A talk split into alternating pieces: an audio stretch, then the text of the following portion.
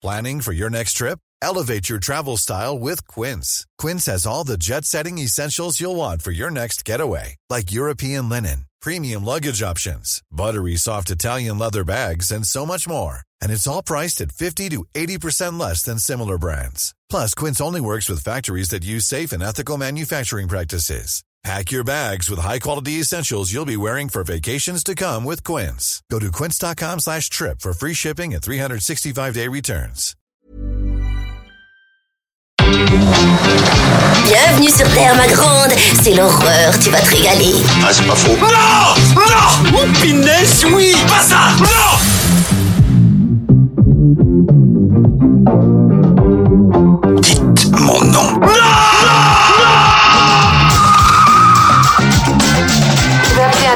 leur demander de me faxer les numéros de téléphone de toutes ces femmes. Merci, merci, merci, merci. Écoutez, je dirai pas loin, comme ça, si c'est l'apocalypse ce soir, bip bip. Bonjour, c'est Clémence. Bienvenue dans We Love Series, le podcast signé We Love Cinéma qui s'intéresse aux œuvres diffusées sur le petit écran et sur les plateformes de streaming. Nouvelle année, nouvelle formule. Désormais, on se penchera sur une série à la fois, histoire de la décortiquer à fond, de l'examiner sous toutes les coutures. Et comme on est très bavard et qu'on aime bien rentrer dans les détails, on y consacrera chaque fois plusieurs épisodes. Pour cette première collection, on parle de The Mandalorian, le gros carton de Disney+. La semaine dernière, on a fait le point sur la façon dont cette série s'inscrit dans l'ensemble de l'univers Star Wars et on s'est intéressé à l'envers du décor, avec notamment les différents réals à qui on a confié les manettes. Aujourd'hui, suite et fin, j'ai le plaisir de retrouver Rafik Djoumi. Salut Rafik. Salut Clémence. Et Julien Dupuis. Salut Julien. Salut Clémence. Pour ce nouvel épisode, donc, on va se demander quel est le futur de Star Wars. Avec deux saisons à son actif, Mandalorian, c'est un énorme succès populaire. Hein. Elle a décroché, on le disait dans le précédent épisode, le titre de la série la plus regardée en 2019 et aussi la série la plus piratée. La saison 2 enregistre encore un meilleur démarrage que la saison 1. La saison 3, elle est sur les rails. Alors, euh, elle ne sera pas diffusée avant 2022 au moins, puisqu'il y a d'autres projets dans les cartons entre temps, et c'est de ça dont on va parler aujourd'hui. Donc, quelles sont les raisons de ce succès hein? On sait que les euh, derniers films, les dernières sorties cinéma euh, ont été reçus de manière assez mitigée. Hein Star Wars, les derniers Jedi, et puis surtout les résultats catastrophiques de euh, Solo et de l'ascension de Skywalker. Alors, qu'est-ce qui fait qu'aujourd'hui, The Mandalorian, ça cartonne? Bah peut-être parce que euh, il y avait moins d'enjeux politiques euh, dans sa fabrication. Euh, ça c'est clair. Je pense parce que bon voilà quand on parle des films des films des films cinéma on n'ose pas imaginer le, le, le, les conflits absolument délirants qu'il y a eu notamment sur le sur le huitième épisode sur The Last Jedi où on, on voit littéralement à l'écran les, les, les, les exécutifs et le réalisateur se battre durant des réunions qui n'en finissent pas. là où Mandalo s'est porté finalement par deux personnes à peu de choses près, quoi, euh, qui sont euh, Filoni et Favreau et qui ont une idée assez précise de ce qu'ils voulaient et, qui échappent j'imagine, euh, à l'emprise de, Kathleen Kennedy et consorts. Alors, d'ailleurs, ce qui est tout à fait amusant, c'est que euh, sur Disney Plus, vous avez la série, mais vous avez plein de, de making-of à côté qui seront aussi produits et, et, supervisés par par John Favreau. Alors, moi, je trouve que c'est on est énormément dans l'autopromotion, l'autocongratulation, ce qui est un peu, je comprends même pas en fait qu'il fasse ça parce que bon, bah quand tu regardes ça, c'est que t'es déjà acquis à la cause quelque part. Enfin bon, bref, ça c'est un, une aparté. Il y a quand même des, des, épisodes qui sont intéressants, notamment encore une fois sur la fabrication du film. Ça, on en avait déjà parlé sur l'épisode précédent. Mais alors, ce qui est marrant, c'est que la, la, construction en fait de, de ces épisodes making of, c'est que tu as des des, des interviews euh, des, des, des, différents membres de l'équipe en fait qui sont euh, euh, les uns à côté des autres. T'as des images de tournage et t'as des plateaux euh, plusieurs plateaux, toujours avec, avec John Favreau au centre et Dave Filoni. Et puis, tu as un plateau avec les réals, un plateau avec les comédiens et t'as un plateau avec les l'équipe, on va dire. Dans l'équipe, t'as beaucoup de gens de- d'Industrial Light and Magic, donc de la société de de- d'effets spéciaux, et t'as Kathleen Kennedy en fait qui est là. Et ce qui est très marrant, alors je ne sais pas comment ça a été conçu, comment ça s'est passé, mais t'as t'as Kathleen Kennedy, t'as l'impression qu'elle débarque à chaque fois, qu'elle est pas au courant de ce qui est en train de se passer. Elle pose plus des questions, elle est, elle est extrêmement absente. Et c'est marrant parce que c'est quand même une personnalité qui est très présente, qui a souvent euh, son mot à dire, Ouais. enfin, et qui en plus qui a un, un esprit extrêmement articulé. Moi, je trouve que c'est quelqu'un de vif et tout, ça se sent quoi. Et là, moi, je la trouve complètement à la masse. Donc c'est vrai que ce que dit Rafik, ça on le sent dans la série et dans ses making-of semble aller aussi dans ce sens-là. C'est- C'est vrai que t'as l'impression que c'est cette grande dame en fait qui est en train de, de chaperonner là, tout à qui, enfin, t'imagines que aucun moment de, de, de, de merde qui s'est passé sur Solo ne lui a échappé en fait. Bah là, t'as l'impression qu'elle est euh, elle est là en guest star quoi en fait. C'est- tout à fait étonnant en fait, effectivement. Peut-être aussi parce que parce qu'elle est en confiance et qu'elle elle voit bien que, que, que les choses semblent semblent semblent semblent avancer. Mais mais je pense voilà qu'il y avait quand même moins d'enjeux euh, quand quand je dis politique, c'est aussi au niveau au niveau au niveau marketing, au niveau stratégique. C'est-à-dire que quand quand quand t'annonces une série Star Wars qui s'appelle The Mandalorian euh, à ton public avant même qu'elle arrive, finalement le public il s'attend à à il sait pas quoi. Euh, donc ouais. Alors il s'attend, il sait pas quoi, mais c'est quand même cette série qui a servi de, de on disait de navire amiral pour le lancement de Disney+. Ils ont fait ce pari-là. Ça aurait pu se planter et derrière ne pas. Mais ils avaient quoi d'autre? Eh, eh. Eh. C'est ça la question. C'est qu'en fait Disney Plus c'est une, c'est une, c'est une plateforme qui se lance. Ils ont très peu de choses. Euh, je veux dire de, de nouvelles productions. Elles, elles arrivent là, les Marvel, tout ça, ça arrive. Mais pour l'instant ils ont rien. Donc est-ce qu'ils avaient vraiment le choix? Et c'est, je pense que c'est vrai. Ils avaient, ils- elle était en confiance, mais je pense aussi que euh, John Favreau, surtout aujourd'hui, surtout après avoir fait un triomphe monumental comme le roi Lion, le mec il a le, un poids que ni Gigi Abrams ni euh, les, les autres réalisateurs euh, de, de en fait qui étaient affiliés euh, au Star Wars n'avaient. Et, et, et, et enfin, c'est hors canon. Donc t'as pas à trimballer tout le truc, tout le scénario, et aussi, j'ai envie de dire, tout le bazar que George Lucas il a laissé. hein. Parce que il y a- Alors, y a- en partie il y a- quand même. y a- y euh, sur bon, sur il y a un cette de deuxième ça, saison, quoi. euh, il y en a. on- oui, oui, voilà, ça revient. Il, bah, il re- il retrouve sur certains trucs, quoi, effectivement. Mais, mais, mais ça repose la question effectivement de, de, de la place du fandom dans, dans, dans, dans Star Wars. C'est de la façon avec laquelle on le- on l'aborde. Si tu l'abordes comme l'épisode 7, 8, 9, c'est-à-dire en essayant de gaver des oies, en lui disant tiens, t'as t'as aimé- t'as tellement aimé ça, rappelle-toi, on va t'en donner encore plus. Euh, bah tu as le backlash qu'on a bien connu. Euh, là, en fait, moi j'ai l'impression en regardant The Mandalorian, de comprendre d'où viennent beaucoup d'idées euh, narratives, et je sais qu'elles viennent des jeux d'enfance, euh, puisque les gamins de- des années euh, 80 qui avaient tous leurs jouets, euh, voilà, on a tous fait ça, on a tous pris le robot euh, IG88 en se disant bon, il, il est très, son rôle est très limité dans la dans la saga, il a un rôle spécifique, mais tu te dis mais finalement il pourrait être autre chose. Parce qu'il est cool. voilà. Euh, il, pourrait, il, pourrait, il pourrait être un chasseur de primes un peu plus euh, délirant, et, et tu en fais autre chose. Quand, quand tous les gamins du quartier sont réunis, ils ont tous évidemment acheté la, la figurine Boba Fett, c'est la plus belle de toutes. Bah tu te retrouves avec 15 Boba Fett. Qu'est-ce qu'on va bien pouvoir inventer comme jeu où qui puisse justifier l'existence de 15 Boba Fett Bah il y aura une secte de Boba Fett. En fait, ils sont tous Boba Fett. Mais, Ah bon. mais c'est même ouais. ce que John Favreau avait dit à Dave Filoni quand il lui a pitché en fait la série. Hein. Il lui a dit c'est comme ça qu'il faut qu'on l'écrive. Et, et j'irais même plus loin en fait sur ce- cette, notion du jeu, c'est que il se retrouve, c'est-à-dire que cette référence à l'univers Star Wars est si pointue que les mecs ils, ils sont allés jusqu'à mettre des, des, en fait il y avait des les gros jouets Star Wars, les gros vaisseaux spatiaux étaient très chers et ils avaient créé en fait une gamme de jouets un peu moins chers, mais c'était des, vaisseaux ou des, éléments en fait qui n'avaient il y avait un radar par exemple qui n'avait été créé que pour les jouets, que pour les, les canards en fait. Et dans Mandalorian, ils réutilisent en fait des choses qui n'existaient que dans les jouets, notamment un canon que moi j'avais. J'aimais beaucoup, il faisait clac clac clac quand tu le tournais. Et en fait, tu le retrouves en fait dans dans, dans Mandalorian. Donc c'est ce côté effectivement ludique de finalement t'amuser. C'est ça en fait le truc. Ils s'amusent pas les derniers films, tu vois. Là, au bout d'un moment, t'aimes ou pas ces mecs-là? Ils jouent bien ou pas? C'est pas grave. Ils s'amusent avec le truc, quoi, tu vois. Et, ça- et ce goût du jeu, finalement, tu le ressens très très souvent dans Mandalorian. Et je pense que c'est ça aussi qui fait plaisir en fait quand tu vois cette série. Tout à fait. Et c'est pas manquer de respect au canon Star Wars, justement, que d'avoir reprogrammé IG-88 comme ils l'ont fait donc dans l'épisode 1 ou 2, je sais plus, euh, pour en faire un personnage truculent, quoi. Ça, tout d'un coup, tu te retrouves avec un personnage pratiquement sorti d'un Sergio Leone. Euh, tu- oui, tu pourrais te dire, mais qu'est-ce que ça ça fait dans un Star Wars. Non, ça marche. Il y a, il y a quelque chose d'organique dans, dans, dans la façon avec laquelle cette idée est, euh, est parvenue. Comme dans les jeux d'enfance. C'est normal qu'à un moment donné, tu fasses cette bêtise parce que tout ce que tu fais avec tes copains depuis le début, ça menait vers, vers là. Donc je pense qu'il y a beaucoup, beaucoup qui vient de leur propre expérience à eux, à Filoni. à- On sait tous, tous, tous ces gens-là ont grandi hein, avec euh, avec Star Wars. Beaucoup de choses qui sont revenues à la surface de, de, de- du rapport, comme le dit Julien, ludique et, et originel, on va dire. Et c'est intéressant parce que ce, ce rapport ludique, même dans la dans la construction des épisodes, ce côté un peu jeu vidéo où euh, dans chaque épisode on, a- on retrouve cette même structure avec un boss final. euh, finalement, ça parle euh, à la fois aux aficionados, hein, ceux qui connaissent la série sur le bout des doigts, dans ses moindres recoins, euh, puisque c'est quand même ultra référencé. Il y a plein de clins d'œil partout. Et en même temps, pour des personnes qui connaîtraient moins bien ou un jeune public qui découvrirait la série.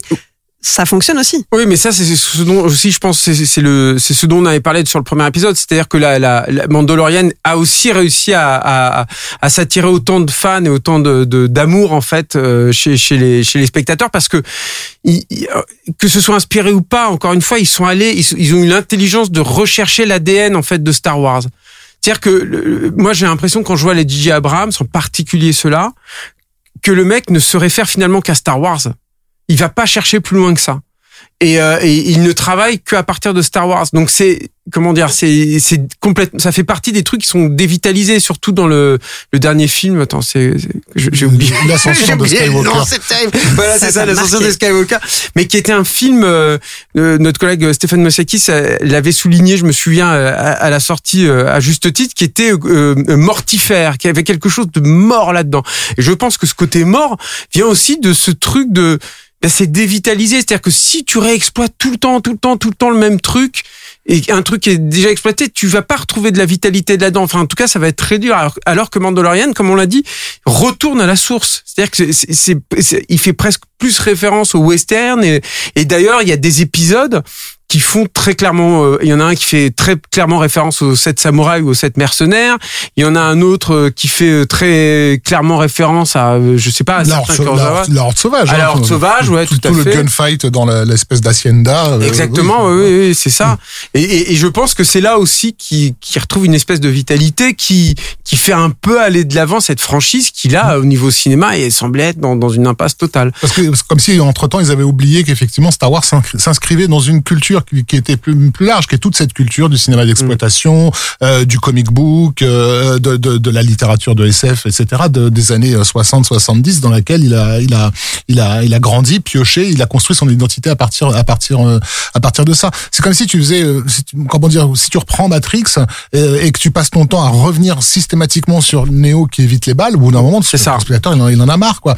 Mais si tu décolles de là et que tu pars vers Dragon Ball, ça pourrait être peut-être inattendu, mais en fait non, parce que Dragon Ball il était à la source déjà de Matrix. Donc tu, tu, tu vois là tu de reviens. Superman et Voilà. tout, ouais, ouais, complètement, bien sûr.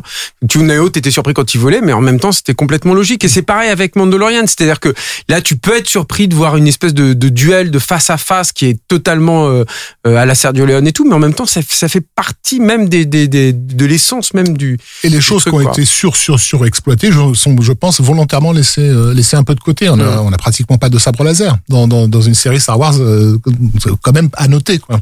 Et je trouve que d'ailleurs, c'est pas forcément ce qui est le plus intéressant dans la dans la série, dans les deux saisons, quand il y a, il y a Mm. tout à coup un sabre laser. Je trouve même que pour le coup, ils sont un peu dans une impasse, c'est-à-dire qu'ils essaient d'innover un peu avec un sabre laser, mais je trouve pas ça. C'est pas ce que je trouve le plus le plus le plus convaincant, quoi. Et à ce titre, Julien euh, noté, euh, m'avait m'avait signalé quelque chose que j'avais pas remarqué effectivement euh, d'intéressant, qui était le retour sur euh, sur la franchise Star Wars de grands noms Oui. qui étaient jusque-là totalement Ça, c'est absents. très, très Euh, intéressant. ouais, ouais. C'est c'est vrai, euh, c'est vrai que c'est intéressant. Alors, C'est c'est un truc un peu d'initié et tout, mais mais euh, il y a c'est une série et néanmoins en fait c'est une série qui a réussi, qui a une espèce d'aimant à talent hyper étonnante. C'est-à-dire que notamment il y a y a un, monsieur qui s'appelle John Knoll. Alors votre son nom vous vous dit peut-être rien, mais vous connaissez au moins un truc qu'il a créé, qui est le qui est Photoshop, qui est le logiciel Photoshop, qui est quelqu'un qui fait partie de de- d'Industrial Light Magic, donc de la société de- d'effets spéciaux depuis des, des dizaines d'années, et qui est quelqu'un qui est très difficile à avoir, Guillermo del Toro, il a réussi à l'avoir pour Pacific Rim, mais il a bataillé, mais, mais vénère, quoi, quelque chose de.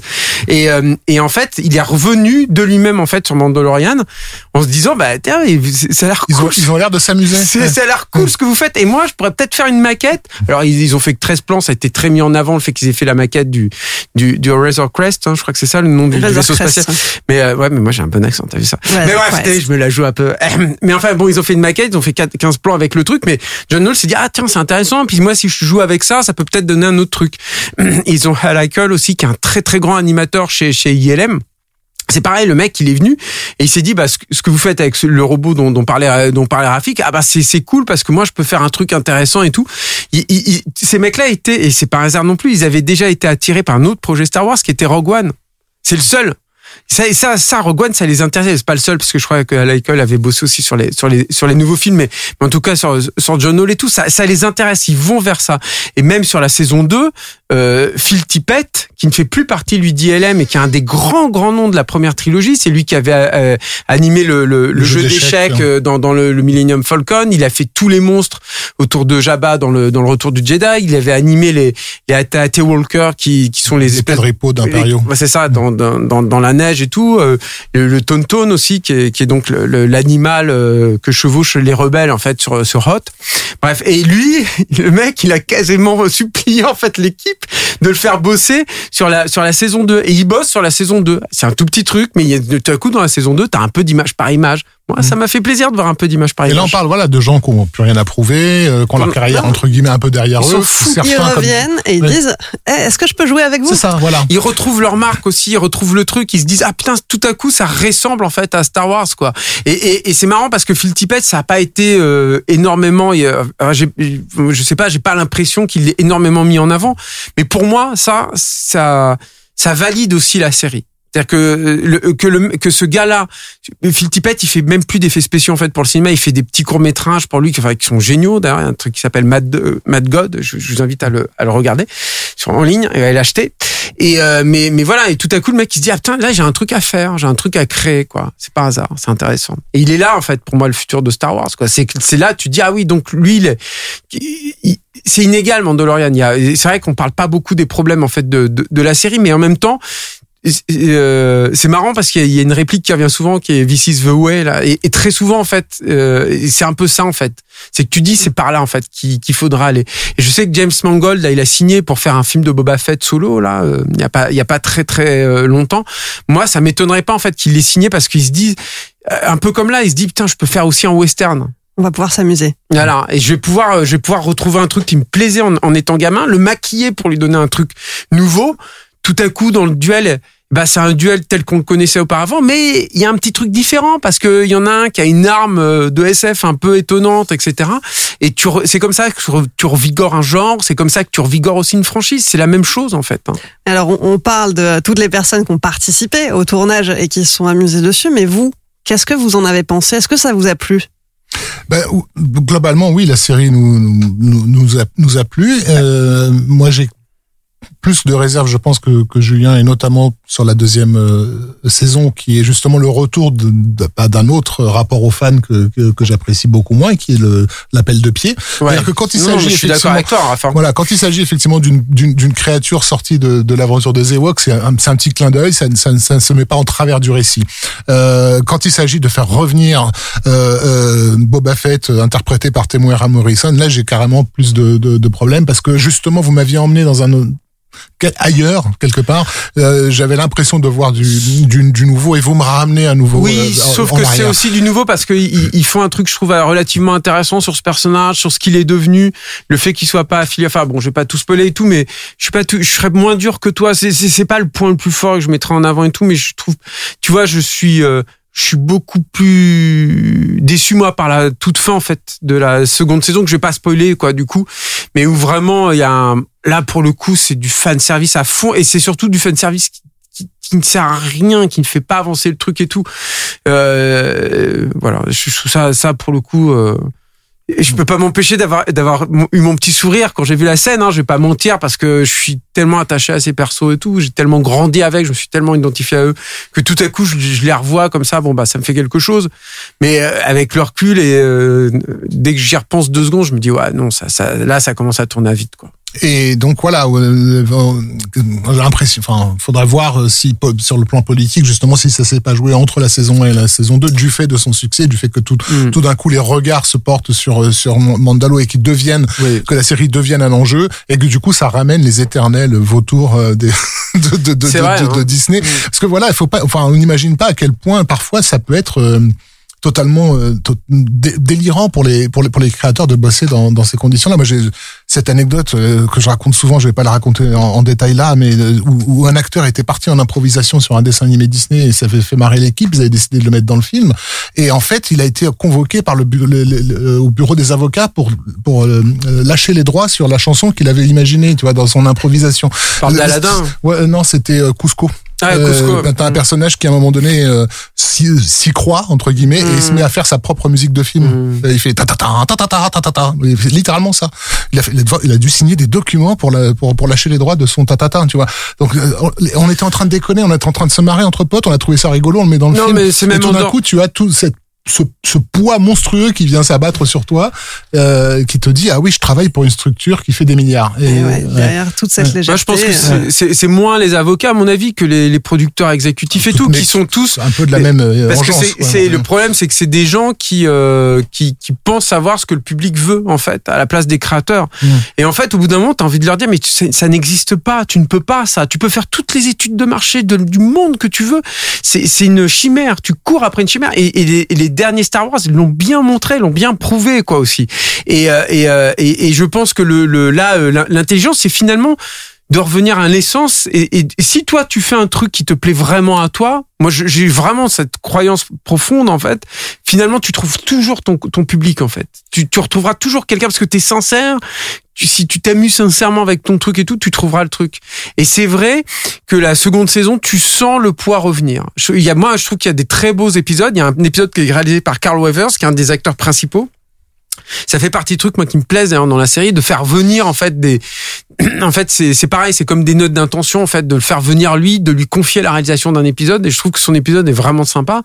Et, euh, et donc il y a des très belles choses hein, dans la dans, la dans la seconde saison mais par contre je suis d'accord avec Rafik j'ai aussi cette cette crainte là de que les les mecs se disent tout à coup ah non mais là il y a une a du pognon à se faire, du coup tout le monde s'en mêle et ça tue le truc quoi. Et c'est vrai que par exemple, euh, je pense qu'aussi le truc c'est que Boba Fett, enfin parce que c'est quand même inspiré de Boba Fett, c'est pas Boba Fett évidemment le Mandalorian, mais c'est ça, le, ça découle de Boba Fett. C'est c'est pareil, c'est à côté, c'est un personnage secondaire. Et là, je, je- ça se sent d'ailleurs dans le lancement quoi. C'est c'est très chaotique. Tu vois que Obi Wan, par exemple, la série qu'ils vont faire, c'est ça coule pas pareil quoi. Ça y est, t'entends encore parler de licenciement, c'est c'est et tu sens que ça va être lourd, tu sens que ça va être pesant euh, et encore plus s'il y a Liam Neeson qui vient là-dedans et tout, ça va ça va peser des quintales et ça et voilà. Tu sais, tu sais jamais comment le public va réagir. Il faut rappeler que Boba Fett, le personnage de, de Boba Fett, à l'origine, Lucas, pour le, ça n'avait pr- pratiquement aucun intérêt pour lui. Mhm. Le, le personnage a été designé par euh, Joe Johnston euh, euh, à l'é- à l'époque, mais c'est un personnage encore une fois complètement secondaire. Ça- Et, et, et, et il a jamais compris pourquoi le public de l'époque avait à ce point déliré sur ce personnage secondaire. Et lui, il parce avait qu'il a une armure très classe. voilà. Non, et puis il parle pas, on sait pas d'où il vient, on sait pas qui qu'il est, Mais on sait pas ça. Et finalement, mais, mais, mais il a, lui, il avait pas percuté là-dessus. Quand il a décidé de, de s'en débarrasser à la fin du Retour de Jedi, pour lui, c'était parce que ce personnage n'avait aucun intérêt euh, sur le plan narratif. Et là, il, a, il y a eu un backlash à l'époque. On t'imagine, on n'avait pas Internet et c'est quand même remonté à ses oreilles que les gens étaient furieux que, que Boba Fett soit, soit mort comme une merde. On en fait encore des gags aujourd'hui. Mais c'est Euh, ouais. tout le talent de Joe Johnston aussi, et c'est lui aussi qui avait trouvé le truc. C'est-à-dire, euh, par exemple, le fait qu'il a un jetpack Boba Fett, tout de suite, euh, voilà, déjà c'est c'est du sérieux, euh, déjà, puis t'as envie, tu te dis, ah, il peut faire plein de trucs et tout, c'est cool. Moi, je suis content de le voir utiliser son jetpack là dans, la, dans la série, quoi. Ouais. C'est trop cool, quoi. Alors, Je- c'est marrant parce que moi, en le voyant utiliser son, jet, son jetpack, la première chose à laquelle ça m'a fait penser à toute première, c'est Iron Man. Et j'étais, ah bah ouais, en fait, euh, Mais- c'est c'est Iron Man. Euh, C'est Baby- Flash- c'est le serial Flash Gordon aussi, tu vois. Ouais, mais mais pour le coup, j'ai trouvé que vraiment l'univers Marvel en filigrane. Alors pas les histoires de Marvel, mais on retrouve euh, Baby Yoda Mm. euh, Grogu pour son vrai nom, Mhm. Baby Yoda, pour moi, c'est Baby Groot. Ouais. c'est le même. Et là, on, alors peut-être qu'ils ne peuvent pas prévoir, etc. N'empêche que faire un personnage aussi mignon, euh, en distillant ses apparitions pour euh, susciter de la frustration, c'est quelque chose qui était très calculé, très clairement. Et ça Oui, fonctionne parce que C'est de la euh, dramaturgie de base. c'est de base, mais on va dire que l'aspect du personnage, euh, ça a enflammé complètement la toile. Les gens parlent autant de bébé Yoda, euh, Oui, mais je pense que malgré le peu d'apparitions qu'il fait. Moi je vois moins du calcul pour le coup qu'une vraie réussite. Il y a, y a, y a John Rosengrant là qui est le mec de, de Legacy FX en fait qui ont fait cette marionnette là. Euh, et c'est marrant parce qu'il y a plein plein de, de, de peintures conceptuelles en fait qui circulent de, de Baby Yoda notamment dans les making of dont je parlais tout à l'heure. Et tu vois que c'est pas évident en fait. Hein. Tu vois que concevoir ce personnage là, mais ça a été une tannée et qu'ils auraient pu très très bien se planter. Et John Rosengrant, il le dit, il dit, euh, nous, euh, Legacy FX, c'était avant Stone Studio, ils ont fait le T800 de Terminator, ils ont fait les dinosaures de Jurassic Park, enfin, ils ont fait plein plein de trucs, quoi. Et, euh, et, et ils sont confrontés plein de fois à des personnages où ils essayaient de créer des personnages touchants, attachants, et ils y arrivaient pas. Il y en a combien des personnages comme ça dans les nouvelles, dans les nouveaux Star Wars, tu vois, qu'il y en a pas un qui a pris le, le truc. Et là, lui, il dit, on sait pas trop pourquoi. On pense que ça a capitalisé aussi sur le personnage de Yoda, évidemment, et sur ce qui devait au Muppet, à Jim Henson et tout. En fait, il y a, un- il dit des fois, il y a, de la- il y a un truc qui se passe en fait avec un personnage comme ça, et il marche, il fonctionne. Parce qu'il fonctionne aussi narrativement au sens où il joue intelligemment pour le coup avec ce que le public connaît de l'univers Star Wars. C'est-à-dire qu'effectivement, c'est, c'est un bébé. Donc, bah, du coup, il est touchant, il a des grands yeux, etc. Et en même temps, il ressemble à Yoda. Donc, il est potentiellement un Yoda. Donc, le, le, le caractère à la fois totalement innocent et en même temps grand sage euh, euh, de 800 ans, il est con- euh, conjugué dans le personnage. Et donc, tu n'attends qu'une chose, c'est de voir à quel moment il va réaliser ses pouvoirs, à quel moment il va... euh, Ce qui est pas bien géré dans la seconde Non, saison. pas du tout. hein, c'est parce que Robert Rodriguez. entre autres, mais pas seulement, quoi. Bon. Bien sûr, bon, c'est c'est euh, c'est une réussite et c'était effectivement un, défi qui n'était pas évident à Mhm. relever. Euh, Mais toi, tu y vois du calcul mais par rapport à Marvel. Moi, j'y vois un calcul, pas par Hmm, rapport à. Marvel en soi, mais par rapport à Disney en général, parce que même dans les dessins animés Disney, euh, il y a toujours le sidekick du héros qui va être mignon et que les enfants vont vouloir acheter en peluche après. Mm. Et clairement, Baby Yoda, Ouais. je pense qu'il va y avoir beaucoup, beaucoup de merch qui va être vendu sur Oui, son nom. mais c'est pas parce que t'as ça. Ça- je, sais pas. Moi, ça, je. ça retire rien au caractère archétypal de, voilà, de, c'est ce, perso- de ce type Bien de sûr, personnage. l'un Comme- n'empêche pas l'autre. Dans le premier euh, dans le premier épisode, dans l'épisode précédent, Julien a justement rappelé euh, le rapport entre euh, Mark Hamill, pardon, euh, Luke Skywalker et R2D2 était déjà calqué sur euh, sur ça et c'est Mhm. quelque chose qui est, qui est très présent dans la culture populaire depuis longtemps Mhm. en fait. Moi, j'ai rien contre les personnages mignons, en plus. Mais moi non plus, je l'adore, je l'adore. Et au tout, Mais bon. tout début, euh, c'est même pour lui que j'ai continué à regarder les Ah premiers oui, épisodes. vrai. Mais carrément. Mais, euh, mais est-ce que tu as acheté une peluche? Clémence. Non, pas acheté Le de monde veut savoir. Non, mais par contre, non, mais je rebondis sur ton truc aussi sur les sur les Marvel, c'est que c'est pareil. Je suis pas sûr que ce soit un, un procès euh, totalement juste que tu fais à la série là, parce que euh, je pense que le, le finalement c'est pareil. Le point commun entre le jetpack de Boba Fett et, et Iron Man, il, il, est plus loin en fait. C'est ce- ce jetpack, c'est un fantasme de la culture pop depuis les années 20 en fait. T'en as plein. Et t'en as, t'as envie d'en voir de, de- depuis, depuis le début, en fait, de, de, de cette époque-là, quoi, tu vois. Et ils partagent, en fait, ça, ces deux trucs-là. Donc, moi, je suis pas, je, je vois pas encore trop de, comment dire, de, de, de, de points de concordance entre, entre la façon d'apprendre Marvel et, euh, et, Mandalorian. Si ce n'est encore une fois euh, sur certains éléments de la saison 2 et en particulier ce final qui moi euh, où là moi encore une fois je suis pas du tout euh, dans le dans le le- la- la- l'euphorie euh, générale quoi voilà Et euh, pardon, euh, on n'a pas tellement parlé du, du, du casting en ah fait. bah ouais c'est vrai C'est ça vrai. qu'est-ce que t'en penses toi Rafik Duri Bah, moi, moi, globalement, j'ai été, euh, j'ai été plutôt, euh, plutôt surpris, comme tu l'as dit, par euh, la présence d'un, d'un, d'un Carl Weathers, parce que justement, il porte en lui euh, quelque chose qui est pas du Star Wars en fait, et qui est, qui, qui, qui le rapproche plus d'une culture vidéoclub, je dirais. totalement Euh, voilà, Et c'est j'ai- totalement assumé j'ai eu le grand plaisir en tant que, de pap- que papa qui transmet aux générations futures euh, une réaction spontanée de mon gamin. On se dit qui, voilà, qui m'a dit mais quand même il ressemble beaucoup à Apollo Creed le monsieur. c'est vrai. Euh, voilà, je trouve que Pedro Pascal fait un, un, un boulot quand même assez euh, assez remarquable parce qu'il doit donner présence à un personnage donc qui, Mm. n'a pas de visage. Donc tout tout est dans la dans la posture la gestuelle Et euh, en- et, et- et la voix qu'il a pour le coup si vous le regardez en VO est littéralement totalement calquée sur celle de Clint Eastwood euh, notamment donc des, des westerns de Sergio Leone. Et c'est un personnage composite aussi, c'est-à-dire que c'est un personnage qui est aussi interprété par d'autres oui, par de cascadeurs. Je crois qu'il y a le l'arrière-petit-fils de John Wayne même je crois qu'il le qu'il double en fait qui est un des, cascadeurs et un, un spécialiste du jiu-jitsu. Donc c'est intéressant ce, ce personnage aussi totalement euh, composite. Mais c'est vrai que Pedro Pascal il fait un, il fait un bon boulot. Et ça, ça fait partie par contre des, des trucs qui me déçoivent moi un petit peu sur sur Mandalorian. C'est que c'est là aussi ce qui est il y a un truc frustrant en fait sur Mandalorian c'est que tu dis ça aurait dû défoncer et ça défonce pas c'est hyper sympa, c'est très agréable et tout. Et nota et je pense que ça défonce pas parce qu'ils ils ont pas le courage d'aller jusqu'au bout de toutes leurs idées. Et notamment une des idées qui est qu'on ne voit pas le visage de Mandalorian. Et ça, ça me semble important. Et le fait qu'on le voit, même si c'est à des endroits spécifiques de chaque saison, ça je l'ai bien compris. Et même si je trouve que pour le coup c'est plutôt bien géré dans la seconde saison, parce que ça montre le personnage sous une faiblesse, un- enfin ça l'enrichit vraiment le personnage, je trouve. Dans la seconde saison, pas tant dans la première, mais en tout cas dans la seconde saison, je trouve ça dommage qu'on voit qu'on voit le visage de Pedro Pascal. Mais excuse-moi Rafik, du coup je t'ai. Non, non, il n'y a pas. un- sur le- le c'est- casting. Voilà, j'ai un, un, peut-être deux, ouais, deux gros soucis euh, de, de, de casting. Euh, Bon, le premier, c'est Giancarlo Esposito hum, dans le rôle de Moff euh, Gideon. Je trouve que il est pas, comment dire, il- euh, dé- déjà, je j'aime pas trop le le comédien, ce qu'il porte, mais, mais, mais je trouve que son, son, son personnage ne- n'amène rien à, à, une, à une série de méchants qui sont assez cataclysmiques sur les derniers, euh, sur les derniers Star Wars. C'est-à-dire, être méchant, je sais pas ce qu'il ce qu'il fait. Euh, je, je, je suis plus impressionné par l'arrivée, parce que parce qu'elle est impromptue de Werner Herzog euh, dans, dans la Et- dans, et dans qui la- est dans très malsain en plus. dans il y la a un première saison, voilà. intéressant. mais qui voilà juste mais parce que justement parce qu'il est très malsain parce qu'on sait pas à quoi s'attendre aurait pu être un, un nouveau prototype de bad guy pour euh, dans dans dans dans, dans un Star Wars Mm. c'est-à-dire un bad guy qui a rien à voir avec euh, euh, le désir de conquête ou euh, ou, euh, ou le côté obscur de la force quoi mais euh, un vrai psychopathe euh, qui a des motivations bien à lui.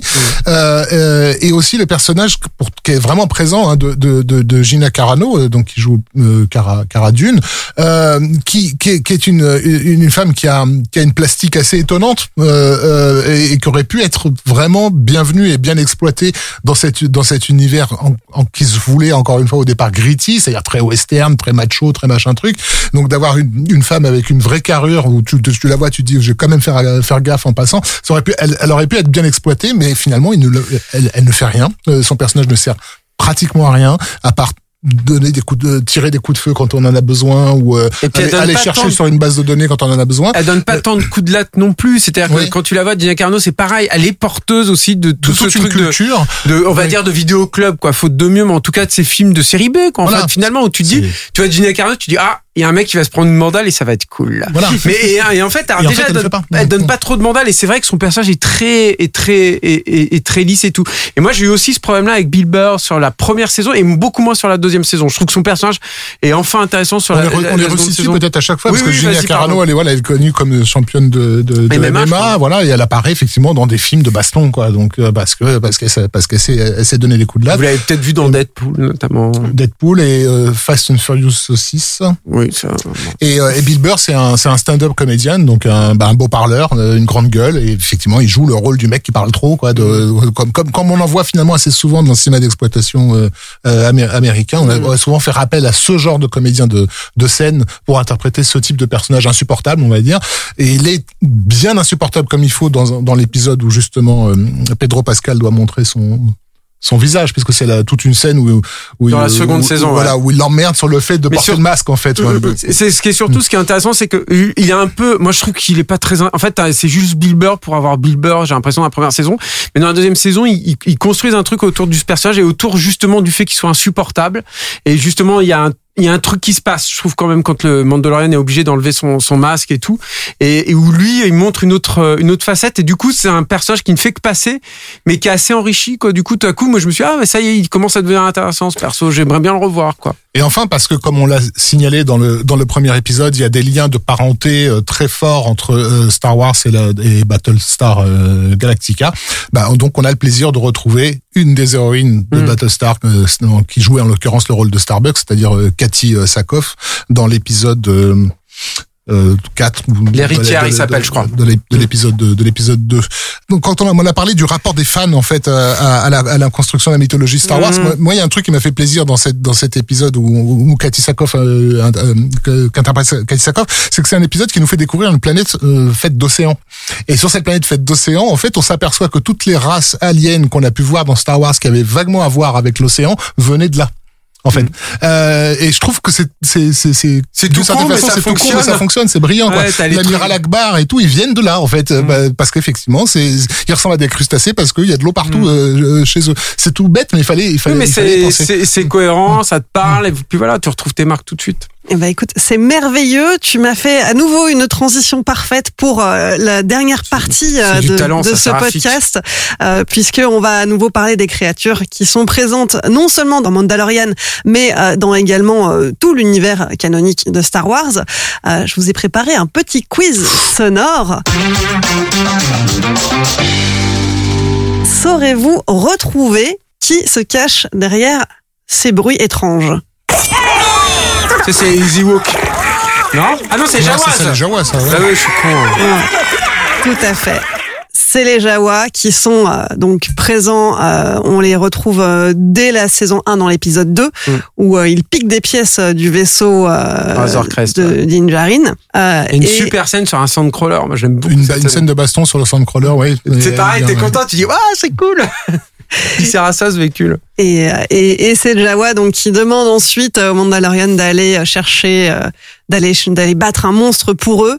Euh, des Jawa qui me font beaucoup penser aux lapins crétins, moi je trouve dans leur façon de Peut-être l'inverse, peut-être inverse effectivement et euh, et des personnages qui sont présents évidemment euh, dans plein d'autres euh, dans plein d'autres euh, œuvres euh, de l'univers Star Wars euh, à commencer par euh, par l'attaque des clones la menace fantôme en fait on les, on les voit quasiment tout le temps Bah, ils sont dans, dans, le, dans le tout premier Star Wars, hein, parce que Ouais. c'est- ils sont à la, à la- pratiquement à la source de, de toute l'histoire. C'est eux qui, euh, qui, qui, qui récupèrent les, les droïdes pour- et qui les vendent à Luke. c'est vrai j'ai j'ai pris chronologiquement mais en tout cas on les Mais retrouve il n'y a qu'une euh, seule chronologie, c'est la chronologie humaine de la sortie des films. c'est vrai alors je ne vais pas relancer le débat maintenant parce que sinon je pense qu'on est encore là demain Oui, oui, j'ai eu une discussion avec quelqu'un qui a fait des- qui, qui a fait découvrir à son fils l'épisode 1 avant de faire les, les autres. Il a, et le pauvre, il n'en est pas ressorti des Sacrilège. bon, en tout cas, bravo, vous avez trouvé les Jawa très rapidement. Est-ce que vous saurez trouver les deuxièmes?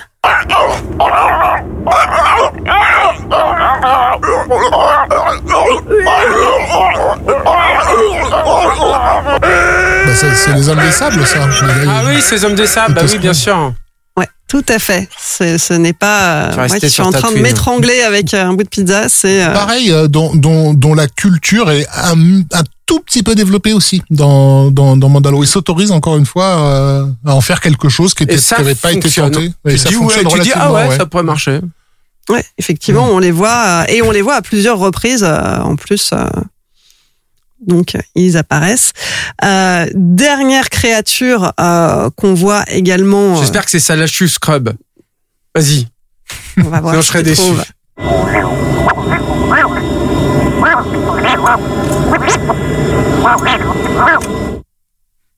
Ah là, je sèche.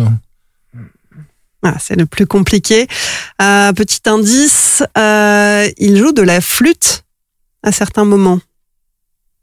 C'est l'espèce d'éléphant bleu. là. Ouais, dans- dans le- le Jabba's Palace Band. Ouais, c'est ça. Non, c'est un cubase. Est-ce que ça vous dit quelque chose? Les cubases, c'est euh, une espèce, euh, une espèce intelligente humanoïde. Dans la série, on le voit au tout tout début de l'épisode 1, euh, au moment où euh, où le Mandalorian euh, récupère le mitrol. Mhm. Donc c'est au tout début et qu'ensuite il doit il doit partir dans la neige et il va rencontrer un cubase qui joue de la flûte pour faire venir un je crois que c'est un land speeder qui arrive Mhm. il l'appelle avec sa flûte Ah oui, ça oui. sa flûte magique euh, et ces personnages là on les retrouve également euh, dans euh, bah, dans le, le- l'épisode 4 euh, Nouvel Espoir Euh, c'est là qu'ils font leur toute première apparition On a été nuls sur ce coup-là. c'était pas évident non plus c'était pas facile facile mais en tout cas bravo Moi, 2 je sur suis- 3 moi, je suis déprimé là. Oh. Tu m'as déprimé, Clémence. Là, notre, notre street credibility. Non, mais en plus, il y a pas. Salachu Scrub, quoi. Lui, il est génial, quoi. Puis il fait une apparition dans Mandalorian, d'ailleurs. Ah bon? Bah ouais. Oui. il est grillé. Il y en a un qui est comme de sa race en fait qui est grillé au premier plan. Puis lui, il est dans sa, il est dans une cage derrière.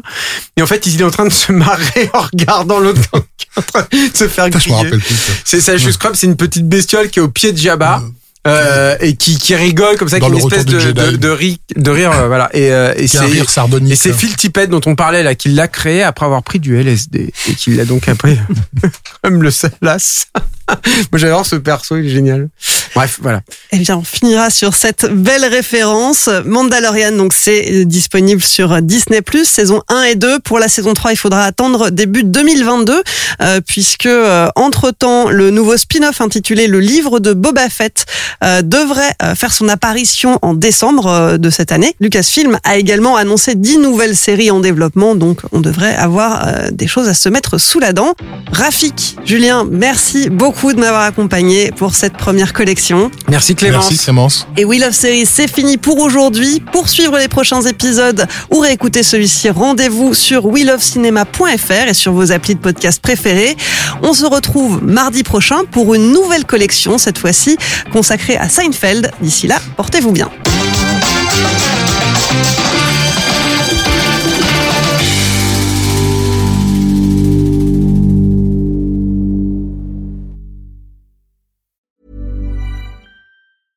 When it comes to your finances, you think you've done it all. You've saved, you've researched, and you've invested all that you can.